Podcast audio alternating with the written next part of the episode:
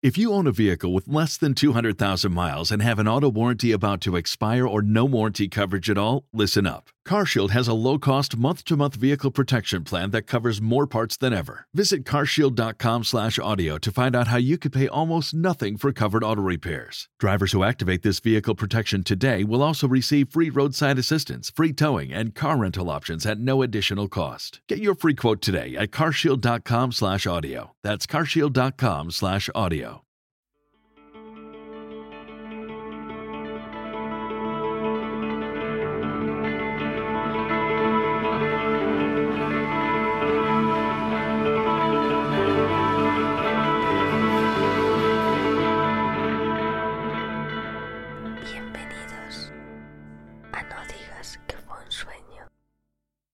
La historia está llena de rarezas, eso es algo indudable. ¿Cuántas veces nos preguntamos cómo es posible que en otra época las personas creyeran que podían distender la peste negra congregándose en una iglesia gritando y aplaudiendo?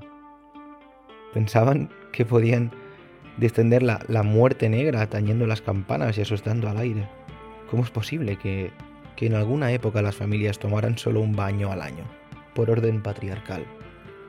Que los médicos que no tenían reparos en prescribir sanguijuelas para la obesidad sostuvieran que el agua caliente, al abrir los poros de la piel, era el principal transmisor de las infecciones. La verdad es que la historia está llena de vicisitudes y episodios que, por alguna razón, al darnos la, la vuelta y estudiarlos, nos dejan perplejos. Dicen que la realidad supera la ficción. Y es muy probable que todos los sueños que yo he vivido y he compartido con los escuchantes, con vosotros, al lado de la realidad que vivieron nuestros antepasados, sean solo afectuosas anécdotas. Por esta razón podemos decir que la realidad le gana un pulso a los sueños, aunque bueno, estos últimos puedan crear un mundo en el que podamos bucear y divertirnos al fin y al cabo, pues son solo eso, son sueños. No nos puede pasar nada, ¿no? Ese monstruo no me matará, ese vampiro no me va a convertir en, en un vampiro, pero en fin, la realidad.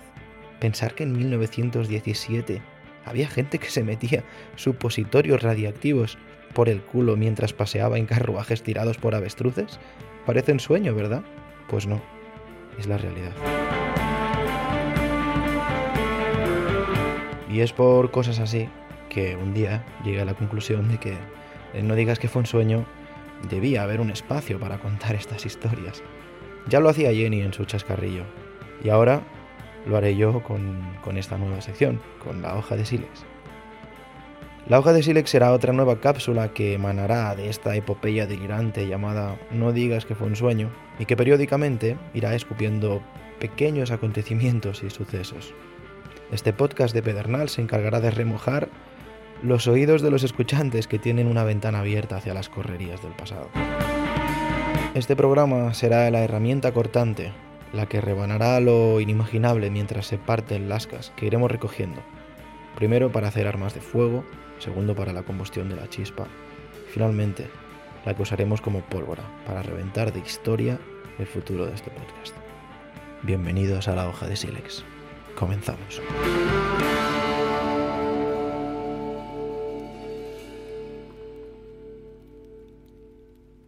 Tengo aquí a, a Jenny, que estaba escuchando la intro y dice, qué guay la intro. ¿Qué te ha parecido, Jenny?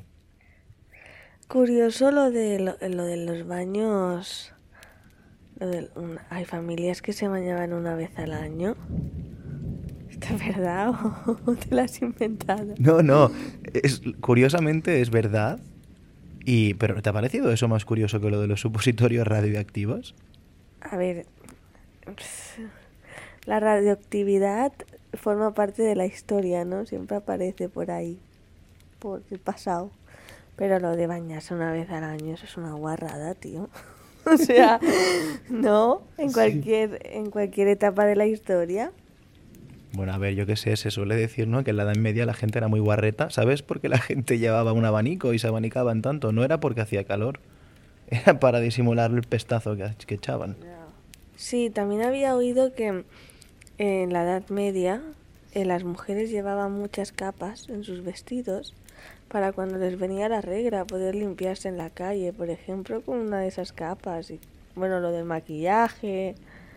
Sí, que la Edad Media fue un desastre. sí, también es cierto que los jardines del Palacio de Versalles, cuando hacían las fiestas eso, con los nobles y toda la aristocracia y la familia real y todo esto, el, jardín de Versalles era el cagadero, es donde iban todos a, echar los, En fin. Sí, tío, franceses. En fin, si hay algún escuchante francés mm, que se quede con lo de, pues eso, con lo de los supositorios radioactivos y que olvide todo esto último que acabamos de decir. Bueno, bienvenidos a la hoja de Silex. Hoy vengo a hablar de los nazis de las caras cortadas, como habréis visto en el, en el título del, del programa. Probablemente algún escuchante cursado en historia pueda acordarse de Otto Skorzeny, alias cara cortada. Mm, Jenny me mira así en plan, ¿Otto qué? ¿Otto Skorzeny? ¿Hay gente que sabe quién es? Pues sí, era un nazi relativamente conocido. Era el nazi de las Waffen-SS que estuvo al mando de las operaciones especiales del ejército de Hitler. No sé por qué, pero siempre tiene como un halo de misterio, ¿no? Todo lo que rodea a los nazis. Bueno, cada año sale alguna peli de la Segunda Guerra Mundial. Es como que da igual que hayan pasado ya. ¿Cuántos años? Pues Casi. 45. Pues imagínate. Y cada, y cada año tiene que salir una peli de, de nazis o todavía se sigue hablando de ello como si fuera... ¿sí? 75 años y todavía están dando guerra. Bueno, este hombre era famoso por llevar una cicatriz que le cruzaba la cara, pero no era el único. O sea, de hecho, no sé si os habéis fijado o nunca habéis caído en la cuenta de que hay varios nazis en las que salen en fotos que aparecen como con unas cicatrices que les cruzan la cara y que les conferían pues como un rostro así perverso. Pero lo, peor de todo es que los lucen con orgullo. O sea, no es algo... No es lo típico que dices, me pongo un parche para disimular. No, no, no. O sea, lo lucían con orgullo. Porque un nazi debería estar orgulloso de llevar rostros cruzados por profundas cicatrices. Pues porque así dan más miedo. ¿No? Es como el guerrero que tenía la cabellera súper larga. Pues es una marca de, de, mira, tengo esto en la cara y aún así estoy vivo. ¿No? Como los perros que los ves ahí marcados. Y si yo te preguntara ahora mismo, cualquier persona que vea estas cicatrices en la cara pensará, hostia, estos son marcas de guerra, ¿no? De batalla. ¿Tú crees que estos nazis tenían estas marcas en la cara porque eran, digamos, cicatrices de, batalla, eran marcas de guerra? Pues sí, ¿no? No, creo que se las hicieran ellos a propósito, no lo sé, no sé por dónde vas, Julio, no sé qué quieres de mí. Pues te voy a sorprender. Todo empieza con el mensur o la mensur. La mensur o el mensur, voy a variar igual que dije lo de Hikikomori y Kikomori, voy a decir la o el. El mensur es un combate de esgrima, bueno, si se le puede llamar esgrima, pero con reglas estrictas entre miembros de como una, como una asociación estudiantil universitaria alemana, que, se, que eran, al fin, al fin de cuentas, eran corporaciones que eran conocidas como las Corps, que se realizaban con armas de filo. ¿no? Estas asociaciones se llamaban Studentenverbindung, no sé si pronuncio bien el alemán. Me pasa que cuando digo algo en alemán lo digo siempre como... ¿Sabes? Como muy... Este combate tiene sus orígenes datados en el siglo XVI, en el que se fijaba una distancia entre los duelistas.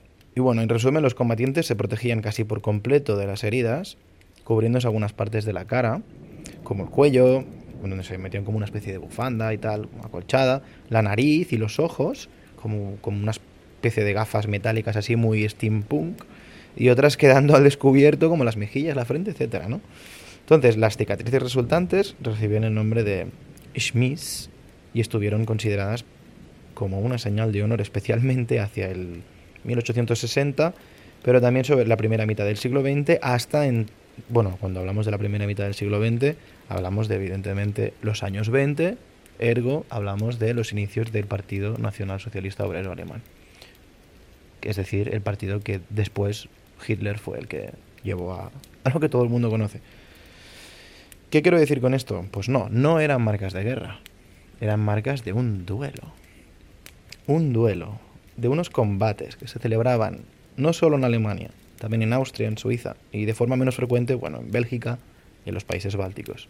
Países bálticos estamos hablando de Polonia, evidentemente Alemania también da al mar, pero bueno, países escandinavos, Estonia, Letonia, Lituania en menos medida. En estos duelos daba igual si perdías o ganabas. Daba igual. Lo importante era participar para demostrar los huevos que tenías en posa la violencia.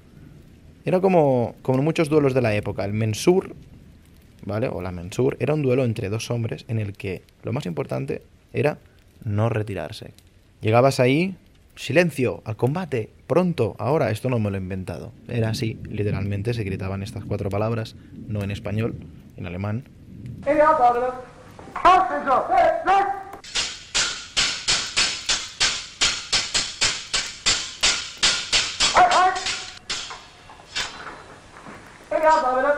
Te acercabas con un brazo en alto a tu adversario y te asestabas en la cabeza a golpes que unas veces parabas con la almohadilla del brazo, otras con la guardia del sable.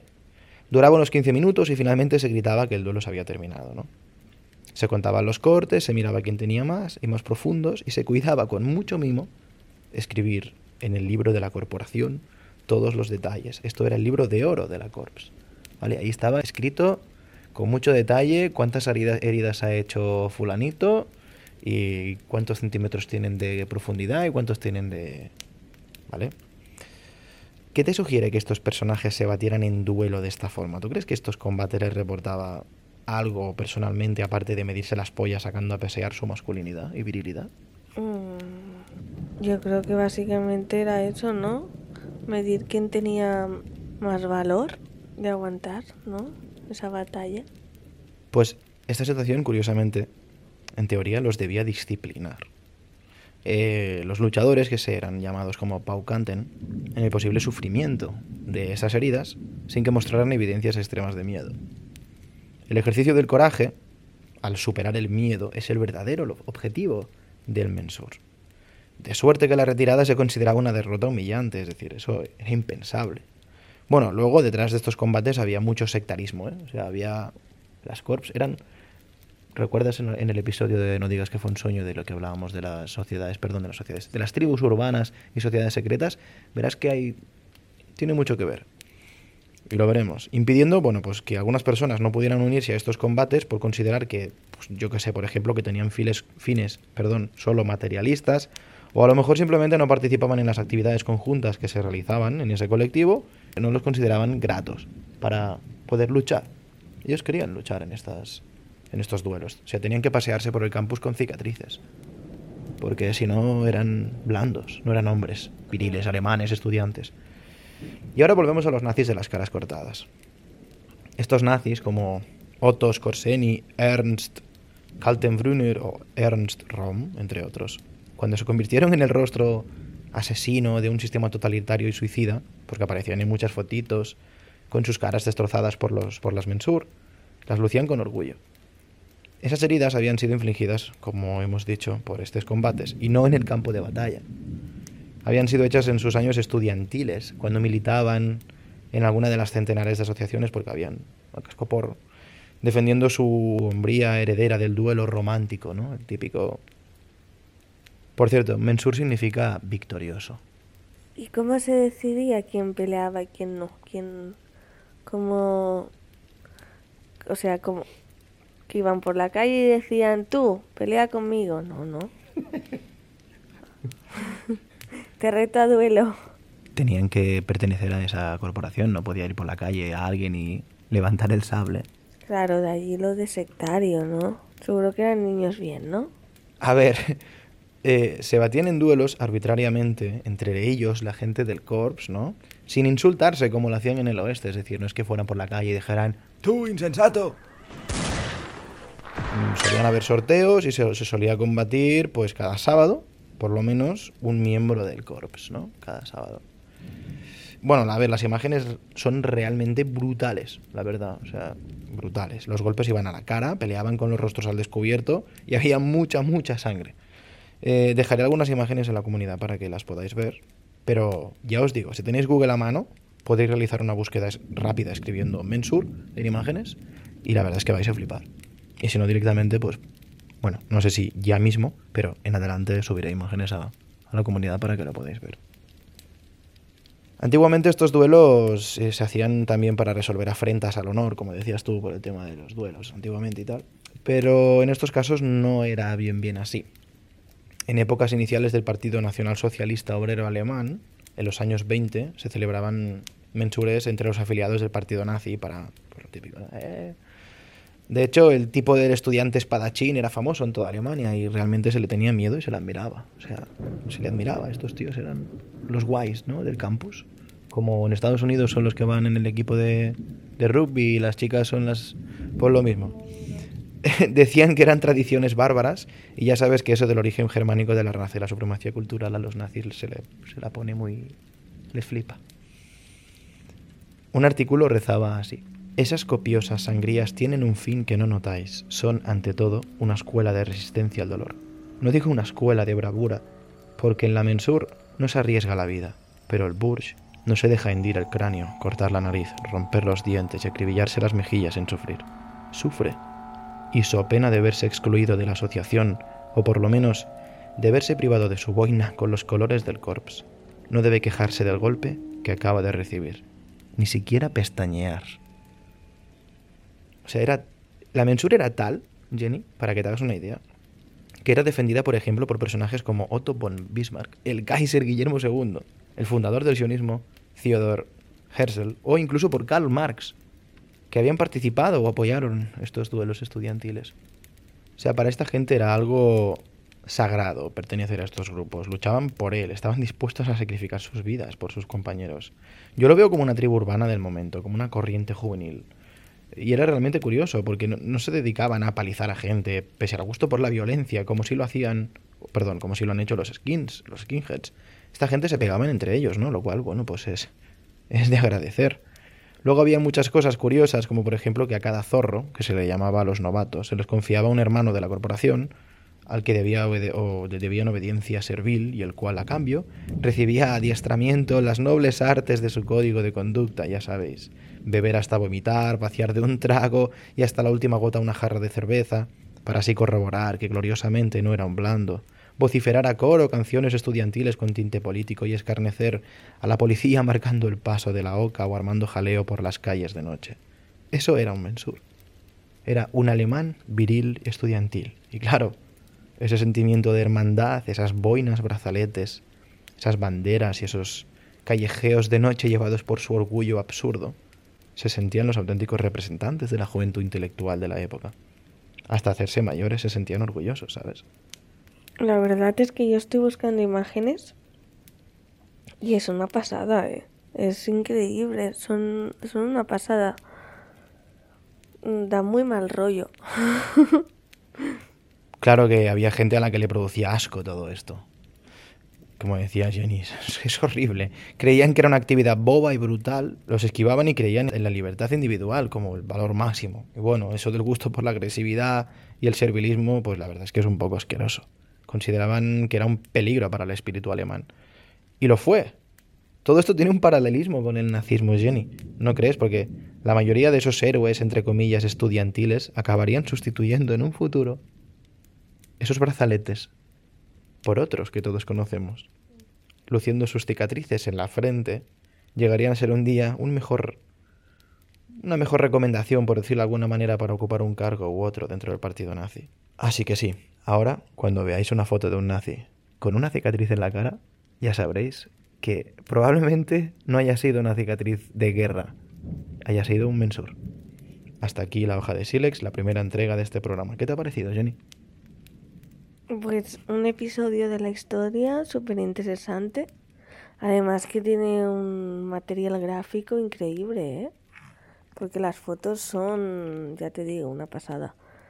Pero, ¿tú sabes si todavía esto se practica? A mí me consta que, que, se ha seguido practicando incluso en los años 60 y los años 80. Hay, algunos, hay algunas fotografías de algunos combates de mensures en Polonia y todo esto. También hay una película que se llama Flash, hostia, no recuerdo ahora el nombre. Hay una película en la que aparece Otto von Bismarck y tal. Eh, seguramente lo podéis encontrar rápido por Google, perdonad si no lo recuerdo porque de memoria la verdad es que estoy hablando un poco de memoria. Pero en fin, respondiendo a tu pregunta, sí que se han celebrado en el siglo XXI algunos, eh, algunos combates que eran un poco ya más pues, preparados y tal, evidentemente se, prácticamente se protegen casi toda la cara y evidentemente las cicatrices no son las shis que se le llaman a las cicatrices eh, no son iguales porque evidentemente tienen unos médicos con unas cremas y unas hacen unas suturas como en el boxeo cuando se abren las cejas que impiden que se generen esas cicatrices brutales que posteriormente puedan lucir con orgullo. Yo dudo mucho que haya gente actualmente que por la calle vaya diciendo has visto mi cara soy un mensur de esto soy practico mensur lo veo un poco raro pero sí que se ha dado eh, hay, imágenes, veréis por internet si buscáis, encontráis. Puede parecer cool, ¿no? Hoy en día, ¿te imaginas? Que vayas a Berlín a dar un paseo y, y se convierta en como en una moda. ya no me sorprendería nada, ¿no? Verlos ahí con la cara con cicatrices, no, es que ahora practico mensur. Pues nada, me alegro de, de que te haya parecido guay la, primera entrega de la hoja de Silex. Espero que a nuestros escuchantes les parezca también guay. Y nada, agradecer a todos que continuéis ahí al pie del cañón. Nos vemos en el, en el siguiente programa, que no sé si será otro Club Silencio, otra hoja de Silex, o ya lanzaremos una personajadas o quizá una lista negra que también puede molar. Lo dicho, buenas noches y hasta la próxima. Chao. Chao.